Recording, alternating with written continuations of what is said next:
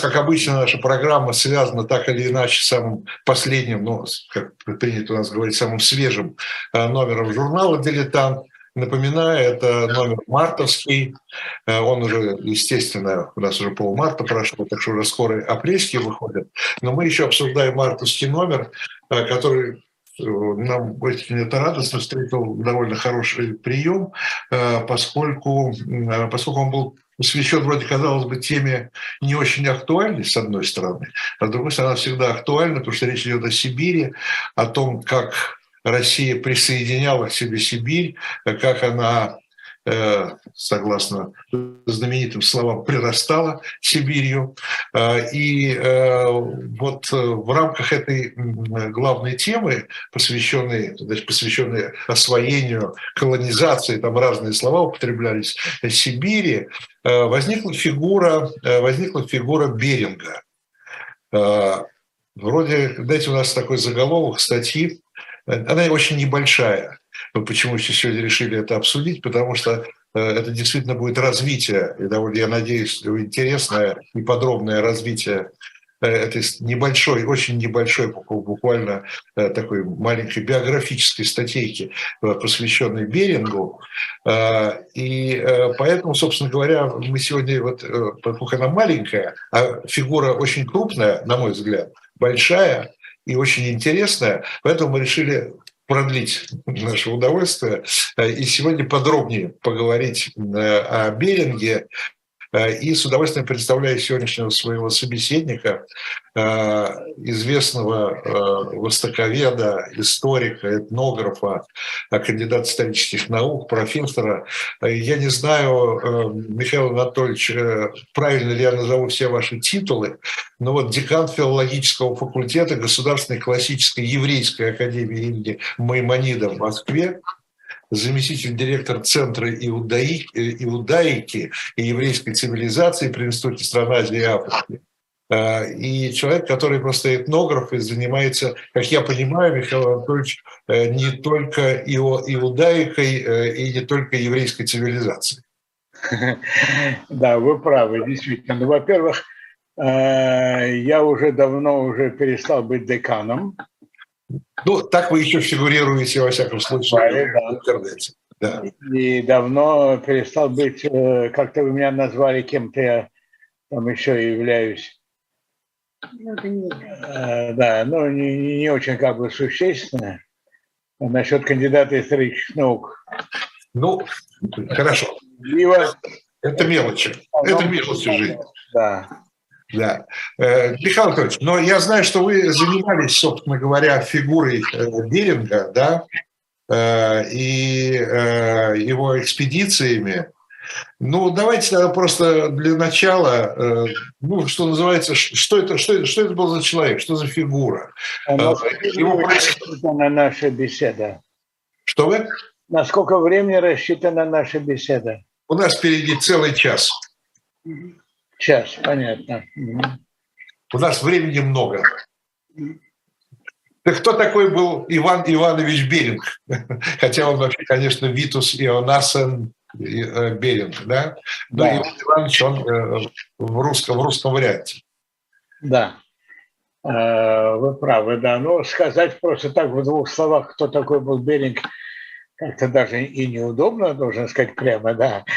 Э, Беринг, в общем, один из самых вот выдающихся мореплавателей XVIII века. И его именем э, названа целая куча, ну, сказать так, разных географических объектов, начиная с Берингового моря.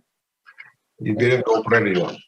Это самое крупное э, море северной части Тихого океана, которое в том числе омывает э, берега Чукотки. Его именем назван знаменитый Берингов пролив, который отделяет американский континент от азиатского.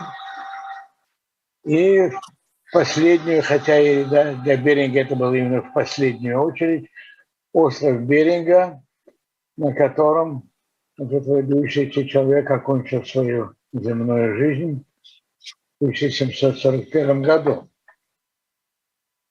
Это, да. Э, вы слышите меня, да? Все нормально? Михаил Анатольевич. Да, мы, э, я нормально слышу, да, да. Э, понятно. Он, как я понимаю, он датского, ну, то, что нам известно из таких самых первых, что ли, сведений о нем, он датского происхождения. Да, вы правы, да, он как бы по национальности, как мы сказали бы сейчас, датчанин, угу. родился в Дании, и в достаточно, в общем-то, не старом возрасте поступил на русскую службу. Но это было распространенное явление, да, иностранцы на русской службе. Это было весьма распространенное явление, и даже, в общем-то, любой человек, который как бы знает историю русского мореплавания, российского мореплавания, назовем это так, знает, что там масса имен, мы вспомним Беллисгаунера, Крузенштерна, Э, мореплаватели, которые, опять же, в том же самом 18 веке совершали кругосветное плавание, много открытий, собственно, с которыми связан, связана, в общем, история русского Дальнего Востока в значительной степени. В основном это были э, то, что тогда принято было называть остзейскими немцами. То есть это были э, немцы, по происхождению своему, по своему этническому, э, так сказать, э, э, по этническим своим корням, которые жили на территории того, что мы сегодня называем Прибалтикой или странами Балтии. Mm-hmm. А, Берег, насколько я знаю, был единственным крупным и известным именно датчанином, а не узбекским немцем, что не помешало ему, в общем-то, вписать свое имя золотыми буквами, можно сказать, в историю великих географических открытий общемировых. Достаточно сказать, что весь район сегодняшнего северо-восточной оконечности азиатского материка, включая Беринговое море, принято называть Берингией –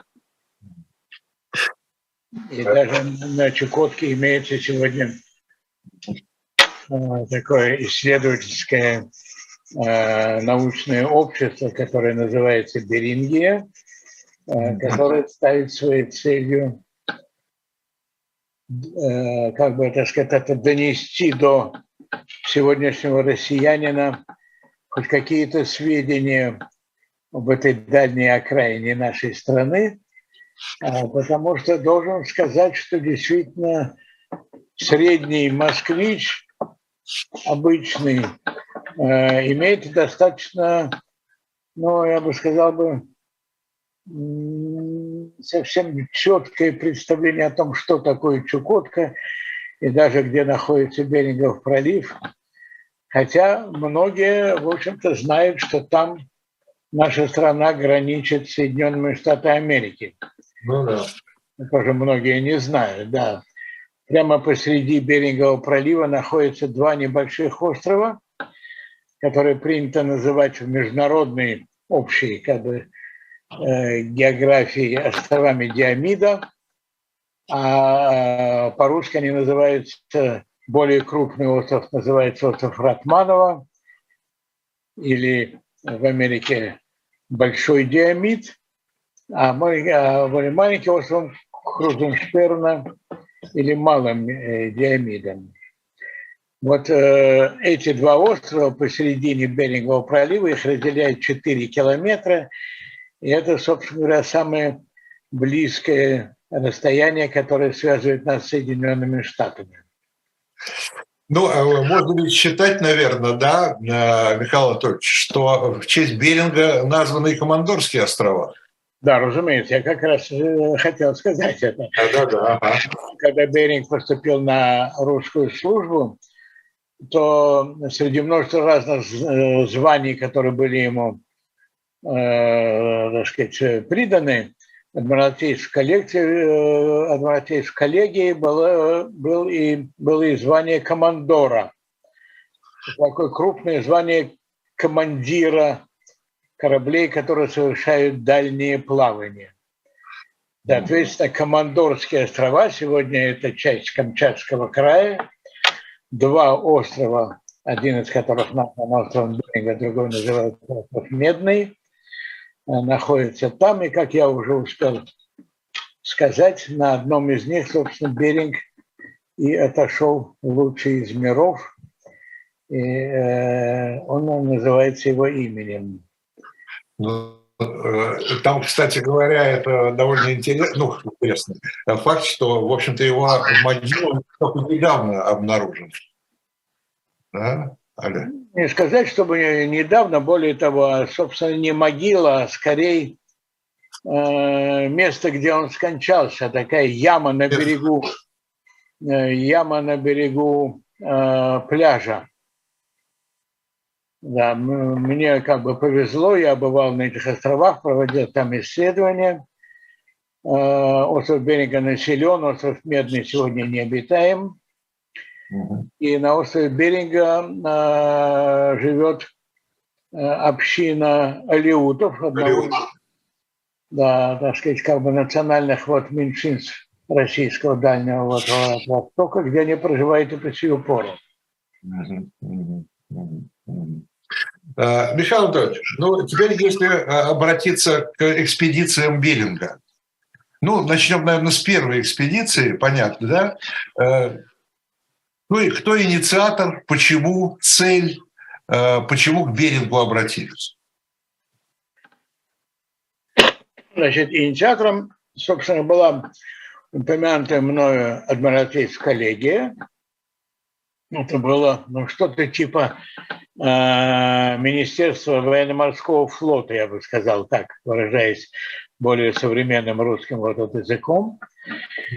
И если, поскольку мы говорим о XVIII веке, это как раз, в общем-то, век достаточно известных географических открытий в целом по всему миру, по Тихоокеанскому, по Тихоокеанскому миру в частности, где проявили себя мореплавцы разных стран, э, в том числе э, это были англичане, это были французы, и, соответственно, россияне.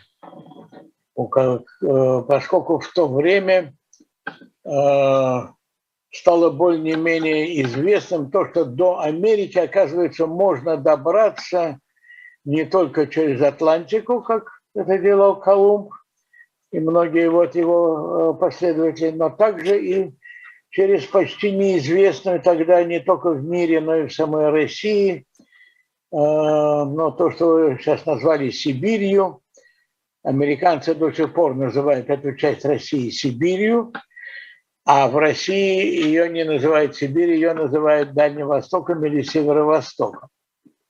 То есть это были э, окраины Российской империи, которые тогда только-только начали осваиваться.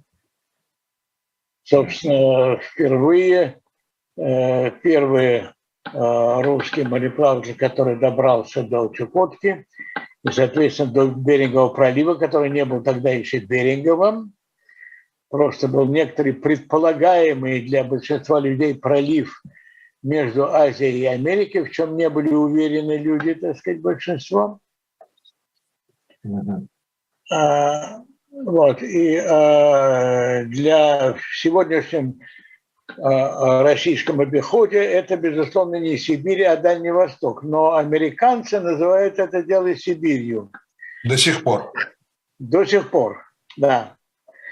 Э, и вот, э, в частности, э, моя этнографическая карьера в том числе посвящена исследованию азиатских эскимосов, то есть как раз жителей uh северо-восточный край Чукотки, э, которых вот мы называем азиатскими или российскими эскимосами, а американцы продолжают их называть их сибирскими эскимосами, что вызывает некоторые недоумение у самих этих людей. Они сами себя в Сибири не мыслят, а мыслят исключительно на Чукотке, но тем не менее так оно и есть.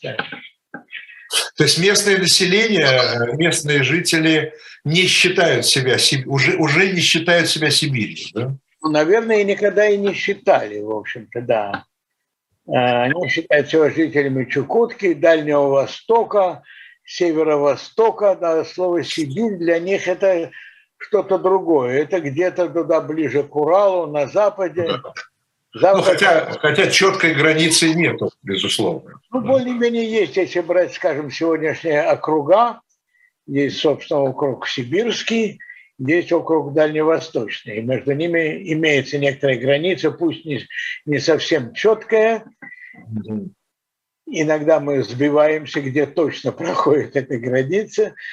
Но в целом, да, это часть именно российского Дальнего Востока. Понятно. А, это, э, поскольку, как вы говорите, говорят современным языком, это Министерство обороны, да, морского, морского флота. Морского флота, извините, э, то э, цель экспедиции была, ну, скажем так, в большей степени военная или гражданская? Нет, цель экспедиции была, общегеографическая. И каковой, в общем, это, вот, это, так сказать, экспедиция и была. Вот, поскольку, так сказать, действительно в этих краях очень мало кто знал. Я напомню сейчас нашим слушателям, которых я рад приветствовать, о том, что, собственно, первые э, россияне, которые появились, или русские, назовем даже лучше так, э, в районе Берингового пролива, это был, в общем-то, также известный мореплаватель Семен, Семен Дежнев – да. 1648 год он, в общем-то, впервые проплыл Беринговым проливом, не отдавая себе еще отчета в том, что это пролив между Азией и Америкой. Поэтому пролив носит имя Беринга, а не Дежнева, хотя крайний восточный мыс Евразии, который там и находится, носит э, название мыс Дежнева. Mm-hmm. А, безусловно, экспедиция ставила перед собой прежде всего а, задачу а, доказать то, что до американского континента можно добраться с запада, а не с востока. То есть не через Атлантику, а, а через, через, через западное побережье Америки. Северный Ледовитый океан и северную конечность Тихого океана что и было выполнено. Было выполнено на самом деле не на первой вот экспедиции, а во второй. а на второй, который принято называть также Великой Северной экспедицией. И действительно, это была великая экспедиция, она длилась 10 лет с лишним, 1733 по 1742 вот, и охватила не только, собственно, район Берингового пролива, но и огромную территорию побережья Северного Ледовитого океана, до тех пор практически неизвестная. Это была первая попытка, хотя она и не окончилась полностью удачей, пройти тем, что мы называем сегодня Северный морской путь. Но в значительной степени эта задача была выполнена, причем э, руководителем этих экспедиций был как раз Витус Йоханнесен Беринг, или Иван Иванович, как он стал называться, когда он поступил на русскую службу. И э, как бы стал крупным офицером российского флота, где принято было иметь русские православные имена но вошел в историю он по-прежнему как Витус Беринга. То, что он Иван Иванович, э, в общем-то, можно узнать разве только в каких-то специальных справочных работах, посвященных ему. Ну да, ну да. Э, Михаил Анатольевич, а такой вопрос. Э, одна из, одна из задач, которая стояла перед Берингом во время первой экспедиции, это пройти вдоль побережья Северной Америки. Да, или открыть так называемый северо-западный проход. Да, то есть но, э, это то, что не удалось да, в течение... Из Северного Ледовитого океана в Атлантический вот океан. Это не удалось. И по сию пору, надо сказать, в общем-то, этот путь, хотя уже сюда какие-то ходят им, но их мало, и северо-западный проход, который проходит через территорию в основном Канады и в меньшей степени Соединенных Штатов, до сих пор не является ну, действительно реальным и часто используемым морским путем. А, и э, да, вы слышите меня, да? Все. Да, да. А, и э, то есть это, это не удалось, это только, так сказать, это э, осталось на, второй, на вторую экспедицию, эта задача. Нет, реально нет, поскольку э, вообще, так сказать, как бы э, картографическая изученность всей этой территории, включая весь северный, э, северо-западный пролив, была тогда на весьма низком уровне, и люди, в общем-то, не отдавали себе отчет, что такой пролив существует. Но просто как бы по общим представлениям, которые появились после того, как ну, более-менее стало известным о том, что должен существовать какой-то пролив между Азией и Америкой, появилась идея или мысль, что, наверное, должен быть пролив, который ведет дальше в Атлантику. Но э, арктические исследования вообще это нелегкая вещь. Я могу вам сказать это по собственному примеру. Я, например, прошел э, весь Берингов пролив с юга на север и знаю, насколько это, в общем-то, нелегкая задача даже в нашем 21 веке. Я, правда, должен делать это еще в 20-м, последние годы. Ну да. А, а что корабли Беринга?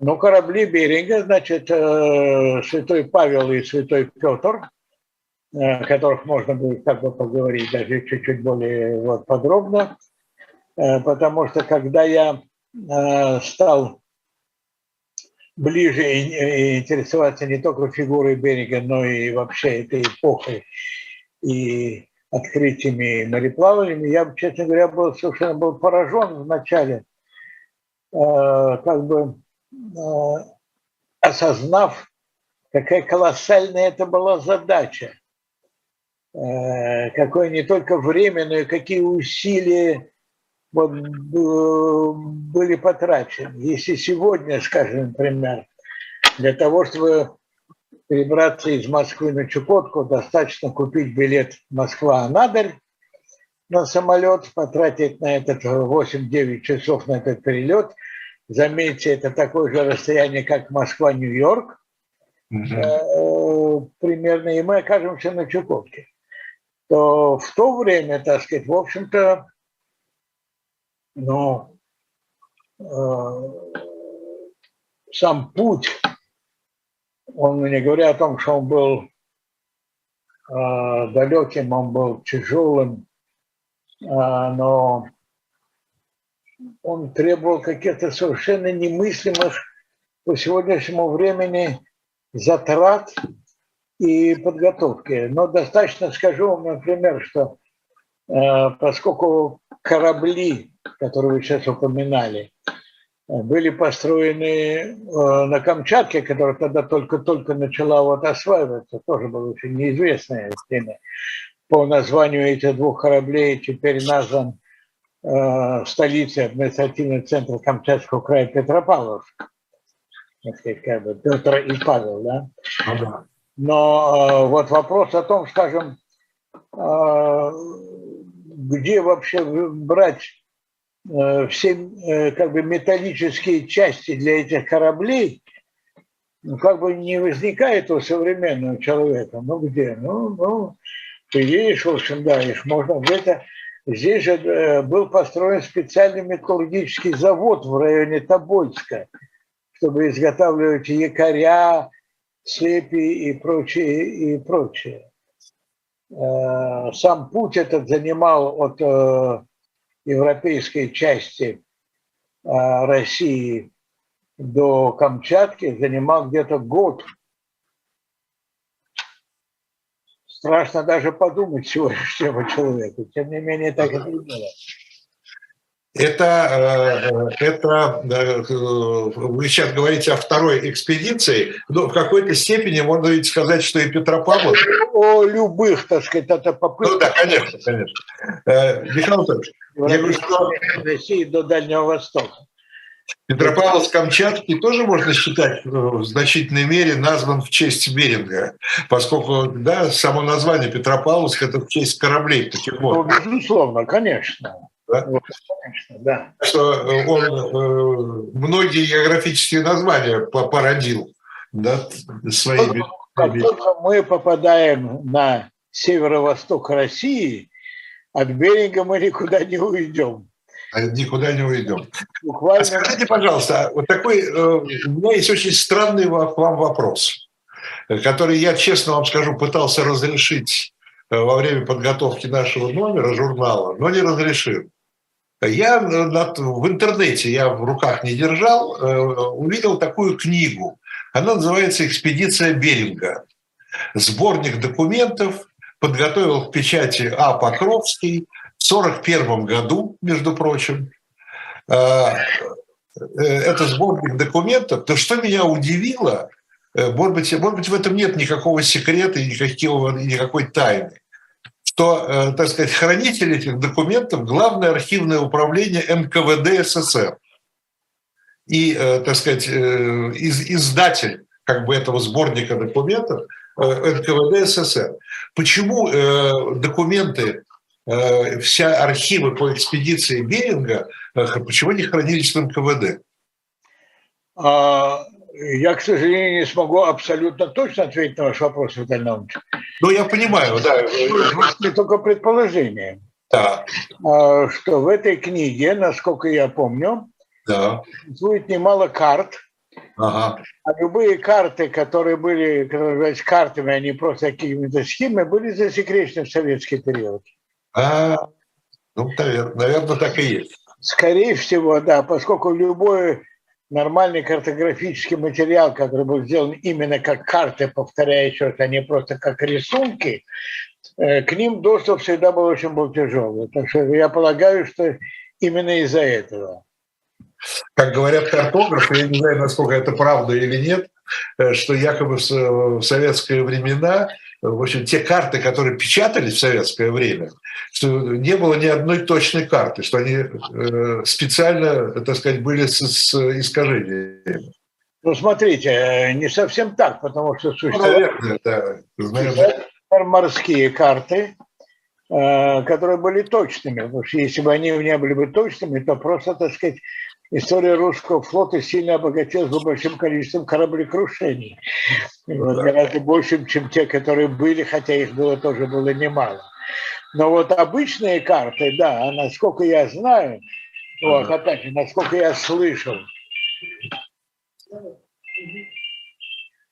они делались даже специально с определенными искажениями. Да, да, да, да, вот это я тоже слышал. Ну вот это именно наземные карты, наверное, так сказать, не, может быть, не морские. Ну да, нет, ну существовали, конечно, естественно, топографические карты, которые, так сказать, э, нужны ну, были да. рода практических целей, которые делались именно как, как географические карты, но они были недоступны для обычного пользователя. Понятно. А, Михаил Анатольевич, э, значит, э, возвращаясь к берегу, а, что за скандал был вот во время второй Камчатской экспедиции? Там что, э, так сказать, экипаж, или как назвать, немножко восстал или что, что, за, что, за, что за такой типа бунта был на, на, на корабле? А, ну, собственно говоря, это был не бунт, это была, так сказать, достаточно обычная вещь. Э, Тяжелая вот экспедиция, которая увенчалась, наконец, э, так сказать, э, прямым доказательством того, что можно было высадиться на американский континент, привела людей к, в общем-то, в. Большое количество людей умерло от цинги, Э, по мере того, как э, эта экспедиция приближалась от Камчатки до, э, до Аляски, того, что мы называем сегодня вот Аляска.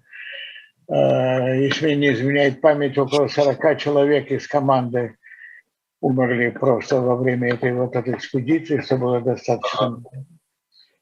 Вот. И люди рвались скорее обратно домой. А домой, собственно говоря, как бы предполагалось, что это должна быть, очевидно, Камчатка, как наиболее э, близкая часть э, к Аляске и вообще вот к этой северо-восточной части Тихого океана. Но карт приличных Камчатки не было. Э, подробных карт островов, которые были между Америкой и Азией, не было. И, собственно, это и кончилось, как мы знаем, кораблекрушением на острове Беринга. В ту пору никому непонятном и неизвестном э, острове, который где находится, неизвестно, что это такое. И это рядом с Камчаткой или не рядом с Камчаткой. Необитаемый остров, где, так сказать, в общем, не было никаких сведений, не было ни питания, ни жилища, ничего. То есть это был, так сказать, довольно вот обычный для того э, периода такой легкий бунт, так сказать, на, на кораблях, особенно в дальних плаваниях. Такие мы встречаем у того же Колумба и у многих, так сказать, известных путешественников того периода. Вот, и которые кончились, в общем-то, с Берингом тем, что корабль, как известно, был выброшен на берег, на, на пляж острова Беринга и э, разбился о, о прибрежные скалы, в результате чего сама по себе перспектива вернуться домой оказалась более призрачным и вызвала определенные бунтарские настроения в команде. А к тому времени, как я понимаю, когда э, его выбросили на берег, да, э, там уже многие погибли, да, я так из экипажа. Там остав, уже оставалось там ну, больше половины, но далеко...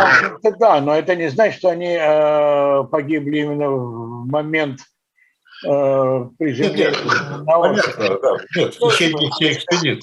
За время всей в этой экспедиции. Вот уже упомянутый мной Цинга, который я сейчас э, сказал. Ну, да. Их оставалось все меньше и меньше. И, так сказать, э, результатом было то, что, что можно назвать бунтом на корабле. Но, как известно, экипажу удалось из обломков этого самого корабля сделать, э, соорудить какой-то новый корабль, при помощи которого им удалось в результате достичь все-таки берегов Камчатки. И они спаслись. Да. Почему Беринг не мог спастись? Ну, смотрите, Берингу было уже за 60 лет. И сегодня тоже 60 лет считается не совсем юным возрастом. Совсем не юный, да. А, а тогда уж и тем более. И спастись как? Да, то есть ему вырыли яму на пляже, куда его посадили, Э, где его стали э, вот, беспокоить, в частности, в изобилии отводившиеся там песцы, вот, которые лазили в эту яму, кусали его. Э, пища была там не очень понятно какая. То есть его как бы спутники приносили ему в эту яму. Почему в яму посадили? А? Почему в яму посадили? В яму его посадили, потому что он должен был где-то сидеть, лежать или жить. А где? Просто... Это, это то, что можно назвать типа землянки, да, что-то такое. Типа землянки, да, типа дома, в общем, да, если угодно. Ну, да. Потому что просто лежать на, на холодном, каменистом э, морском побережье, которая обдувает и так далее, которая не, не, не скрыта от э, ветров, которые на Комодорских островах, прямо скажем, очень и очень тяжелые. Вот. Михаил Анатольевич, А, да. а вот э, хорошо, значит, вот он погибает, э, значит, сколько-то там, около 50 человек, если я не ошибаюсь, э, значит, э, сварганили новый корабль и да. смогли спастись. Результаты экспедиции, как дошли, как бы сейчас сказали, до федерального центра? Ну, до федерального центра нет жить, потому что, в общем-то, так сказать, как мы сейчас уже упомянули, да, около 50 человек в результате добрались до европейской России. Среди них был вот выдающийся ученый Стеллер, ага. да, который, как это, увы, нередко бывало в то время, на обратном пути из Камчатки в Петербург был арестован э, где-то в районе Красноярска по каким-то ложным обвинениям, сейчас пытаюсь вспомнить, честно говоря, выскочил из головы, по совершенно вздорным, так сказать, но Стеллер привез туда все, на самом деле, научные вот, материалы. И свои, и других ученых, которые участвовали в экспедиции, миллеровских и других. А в составе экипажа всей этой экспедиции была какая-то группа э, ученых, да, какая-то научная. Да, да, да, и была большая группа, вот, академическая, как она, по-моему, называлась, в которой были ученые, которым, так сказать, предписывалось проводить самые разные исследования, в первую очередь картографические и геодезические, но также и исторические, этнографические, вот, и, в общем-то, сказать, э, лингвистические, вот, и какие угодно, которые действительно благополучно в результате добрались до, до Петербурга. И сегодня хранятся в, в известных петербургских библиотеках. А, э, Михаил Анатольевич, еще один такой вопрос, еще одну, э, одного человека мне бы хотелось упомянуть в связи с экспедициями Беринга, это Чириков. Да. Да? Э, можно его, ну, наверное, все-таки Беринг, конечно, наверное, номер один, конечно, да, но Чириков как бы приближается по значению к Берингу. Ведь многие, даже я знаю, вот в отечественной литературе очень часто это даже называют экспедицией Беринга и Чирикова. Безусловно, да, что абсолютно справедливо. Угу. А, другое дело, как бы, что Берингов был командором, был как бы начальником э, и первой, и второй вот экспедиции. Угу. Чириков, ну, и я могу лишь только сказать, что существует как бы традиция определенная историографическая, э, называть их все-таки экспедициями Беринга и смотреть Беринга как главную фигуру. Но вы правы, совершенно часто употребляется слово Сырия Беринга Чирикова. И так же, как я уже сказал, вторая экспедиция иногда называется Великой Северной, какова она действительно является. И там мы встречаем имена не только э, Чирикова, но имена, например, скажем, а, а, братьев Лаптевых, именем которых названо одно из морей Северного Ледовитого океана, море Лаптева, и целого ряда других спутников Беринга, которые, безусловно, тоже, так сказать, являются вот, выдающимися мореплавателями, Угу. Тоже Челюшкин участвовал, так сказать, в Великой Северной экспедиции. Действительно, Великая Северная, потому что они первые практически прошли э, побережьем Северного Ледовитого вот океана, вдоль него, то есть по Северному, Великому Северному пути. Но вот э, как Чириков спасся, да? Да. Да, Чириков спасся. Он, хотя, я так, насколько я помню, он вернулся больным после этой, но, тем не менее, но, но живым. Живым, безусловно, насколько был больной, должен вам сознаться, что честно, что не помню.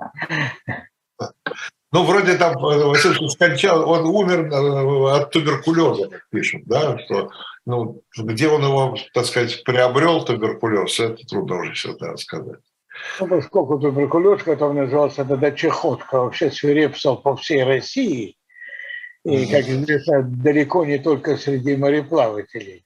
Да плюс еще цингар, который свирепствовал, и не менее особенно в местах, где не было никакой как бы зеленой пищи, не было витаминов, не было овощей, чего, как мы знаем, и до сих пор, в общем-то, на северо-востоке э, в большом количестве не встречается. Там ну, это до сих пор проблема, конечно, витамины. Это проблема, пор... приходится овощи приходится завозить, да. Ну да, ну да. А, а, Михаил Анатольевич, еще пару, пару слов я бы хотел э, по поводу, э, по поводу вот этой экспедиции, которая, значит, э, пыталась обнаружить и, наконец, обнаружила могилу Беринга. Там довольно интересный факт, что то, что в учебниках всей жизни, я еще помню, еще тоже в школе, помните изображение Беринга, в конечном итоге оказались, что это изображение его дяди или дедушки какого-то, да?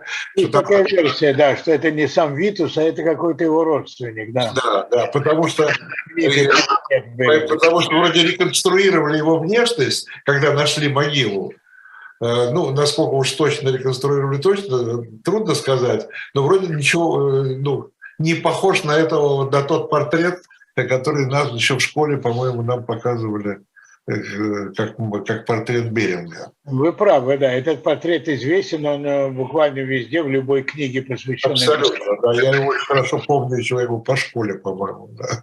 Я думаю, что по школе, как и я тоже впервые. Да, ну, у нас с вами это было очень давно, я вам хочу сказать. Давно. Безусловно, да.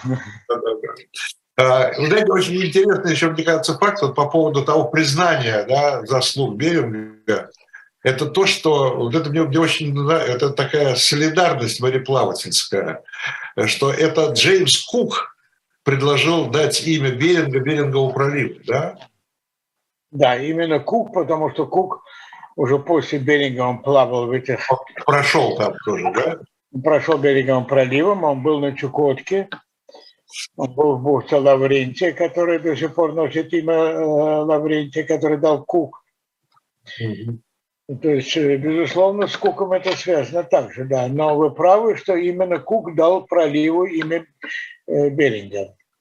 Ну да, то есть, э, они, я, насколько они были больше конкуренты или коллеги? Ну, я бы сказал, все-таки скорее все-таки, наверное, коллеги, чем вот, конкуренты, да. да. Не было соревнований, кто больше откроет. Ну да, ну да. Ну да. Кстати, ну, я, хотел тоже тот же примерно вопрос задать по поводу Чирикова, хотел как раз вас спросить. Там не было тоже между ними какой-то там ревности, конкуренции? А, или Чириков как бы за собой признавал, э, э, так сказать, номер два? Насколько я понимаю, Чириков за собой признавал номер два. Но специально я не занимался этой темой, поэтому, так сказать, говорю очень-очень осторожно. Ну да. А, Михаил Анатольевич, есть такие вот общую оценку этих экспедиций Беринга а, по поводу вообще вот освоения Сибири. А, э, это, ну, как-то у вас освоение Сибири, это в первую очередь там Ермак, да, э, как мы все, как мы все помним, известные картины. Освоение Сибири, а завоевание Сибири. Ну, завоевание Сибири, да. У нас, кстати говоря, когда мы делали этот номер журнала, несколько историков там обсуждали там, с новосибирскими учеными, э, какой термин употребить. Завоевание, колонизация, покорение.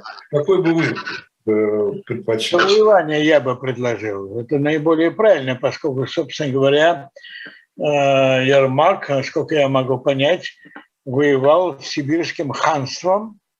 Да а, которое, в свою очередь, было одним из осколков Золотой Орды. Ну да. Золотая Орда, когда она ослабевала, она распалась на целый ряд разных ханств. Наиболее известно Казанское Астраханство у нас. Ну да. Но Сибирское было как бы не менее значимым и не менее серьезным, чем, чем эти два. И я помню, что а, в то время, когда я начинал свои этнографические исследования по Сибири еще, будучи еще вот, аспирантом, судьба меня занесла в Тобольск, э, где я увидел памятник Ермаку и с удивлением услышал о том, что этот памятник подвергается периодическому нападению а, со стороны сибирских татар, которые живут э, в Тобольске до сих пор в немалом количестве. Это отдельная этнографическая группа татар, которая отличается и от казанских, и от крымских, и от астраханских и так далее. Да. И то есть еще даже вот. А это что, а это отдельная этнографическая группа, некие да. э, тобольские татары? Э, нет, э, сибирские татары они называются. Тобольские – это одна из их частей. Ну, понятно. Да, их довольно много. Так сказать, это крупная общность, да. И вот я был действительно удивлен. Они, считают, они считают себя как бы, ну, не то чтобы наследниками, но... Они считают наследниками сибирского ханства, да. Да, и я был действительно был тогда поражен, потому что я тогда мало что знал о сибирских татарах и о сибирском ханстве, когда вдруг увидел, что история-то оказывается жива вот в этом городе очень интересный город, один из самых старинных, в общем, городов э, Сибири, очень потрясающий город, я там был. Вот эта вот деревянная его часть, да, она очень... Да, да, да, да, да. Она прекрасна. Деревянная часть Томска на меня произвела больше впечатление, чем Тобольская.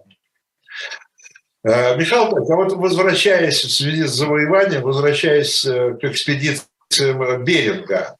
Э, во время этой экспедиции он, хочешь не хочешь, наверное, он сталкивался где-то на стоянках, там, да, с местным населением, с местными, с местными жителями.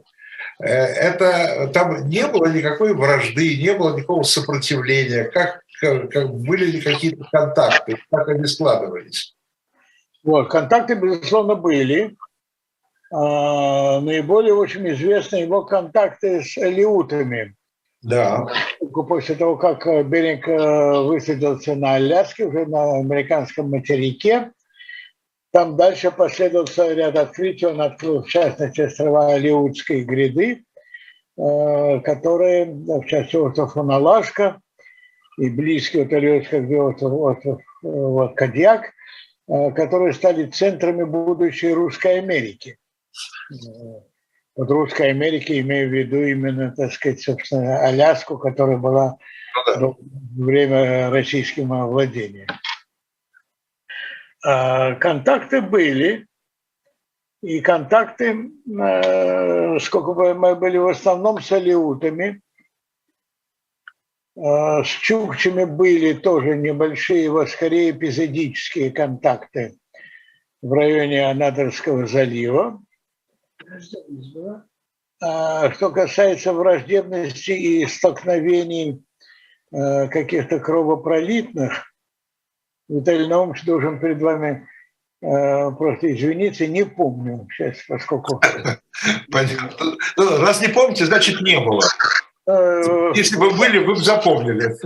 Это они, безусловно, были, но позже, было это, было это уже при жизни Беринга или уже Э, после его смерти, вот этого я просто уже не помню. Ну, понятно, понятно. Потому что берег не является все-таки основной, так сказать, как бы основным объектом моих исследований.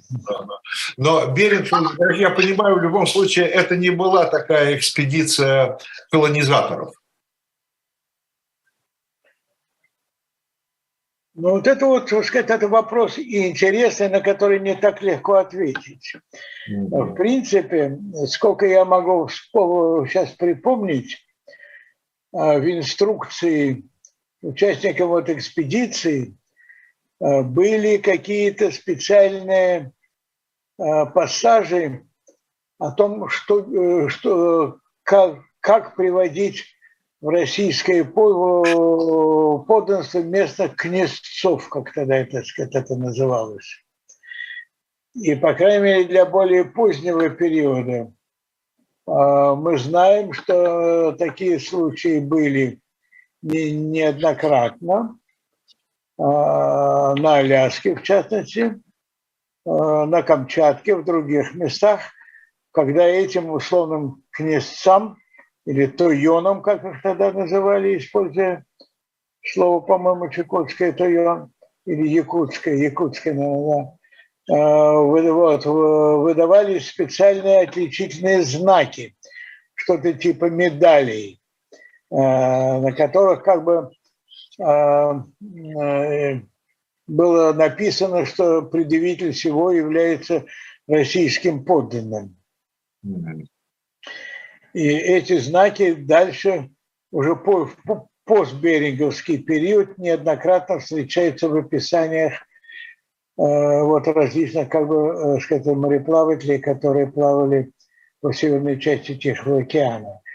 То есть идея э, того, что эти экспедиции, они не только открывают новые земли, но и приводят их в российское, в российское подданство, эта идея, безусловно, была.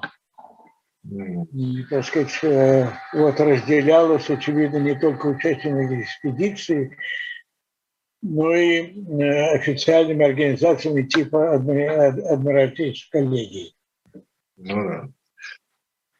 Ну да, там же, э, значит, ну хорошо, вручали эти знаки, но еще должен же мытарь какой-то был сидеть, собирать налоги там и так далее. Надо же... Э, что такое подданство? Это же не просто знак, да? Налоги далеко не сразу. Налоги назывались словом ясак, и они уже появились, в общем-то, уже в более поздний период, то есть уже в период существования Русской Америки, вот в основном там. А поначалу э, значит, местное население с этим не трогали? Поначалу не трогали.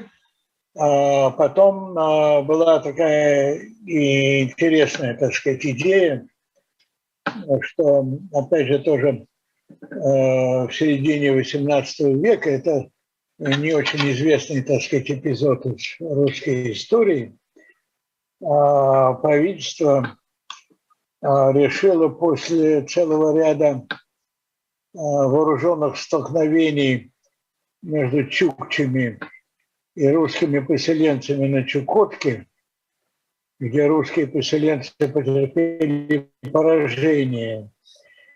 И правительство Петербургское приняло решение уйти из Чукотки. И в частности а, прекратить поддерживать существование Анадырского острога. Это был такой центр русской администрации на Чукотке, не там, где сейчас находится город Анадырь, который является столицей административной Чукотки, немного в другом месте, но, но на Чукотке. Вот, и вот, э, так сказать, значит, закрытие Анадырского острога привело к тому, что к появлению вот, каких-то других пунктов, э, которые должны были играть роль торговых центров на торговом пути, который связывал ну, с собой Америку и э, Чукотку и Северо-Восточную Сибирь. Сейчас а, появилась а, такое село Марково, где до сих пор живет своеобразная этническая группа, которая называется марковчане, они же чуванцы. Это обрусевшие очень давно уже юкагирское племя э, чуванцев, которые там жили. Вот. И образовался некоторый э, путь, связывающий два э, крупных э, торговых центра. Один э, на Чукотке, на границе Чукотки с Якутией, где специально, опять же, правительственным решением была организована ярмарка, куда должны были приходить чукчи, приносить туда ясак – ну да. И, и получать за это дело некоторые промышленные товары, э, типа посуды металлической, ножей и так далее, и так далее. А с другой стороны, это была похожая на это британская такая фактория торговая в устье реки Маккензи. Сегодня это на Аляске. Михаил Анатольевич, увы, наше время закончилось. По-моему, очень интересно. Это, значит, бывает в жизни совпадение, да? Э, сегодня, в день нашего прямого эфира, э, был, по-моему, заменен губернатор Чукотки.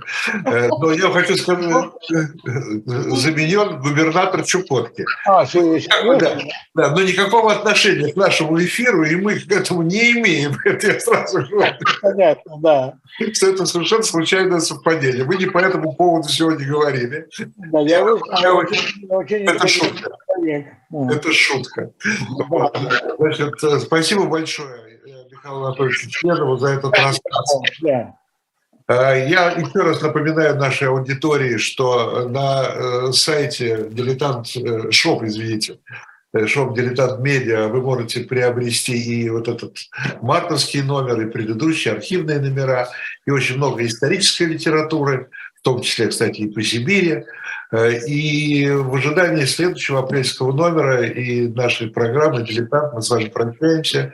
И еще раз сердечное спасибо Михаилу Анатольевичу Членову за этот рассказ и за участие в нашей программе. Всего доброго, спасибо. Всего доброго, Виталий Наумович. Спасибо вам и всем, кто принимал участие. Здоровья. Здоровья вам, Михаил Анатольевич. Всего доброго. Взаимно.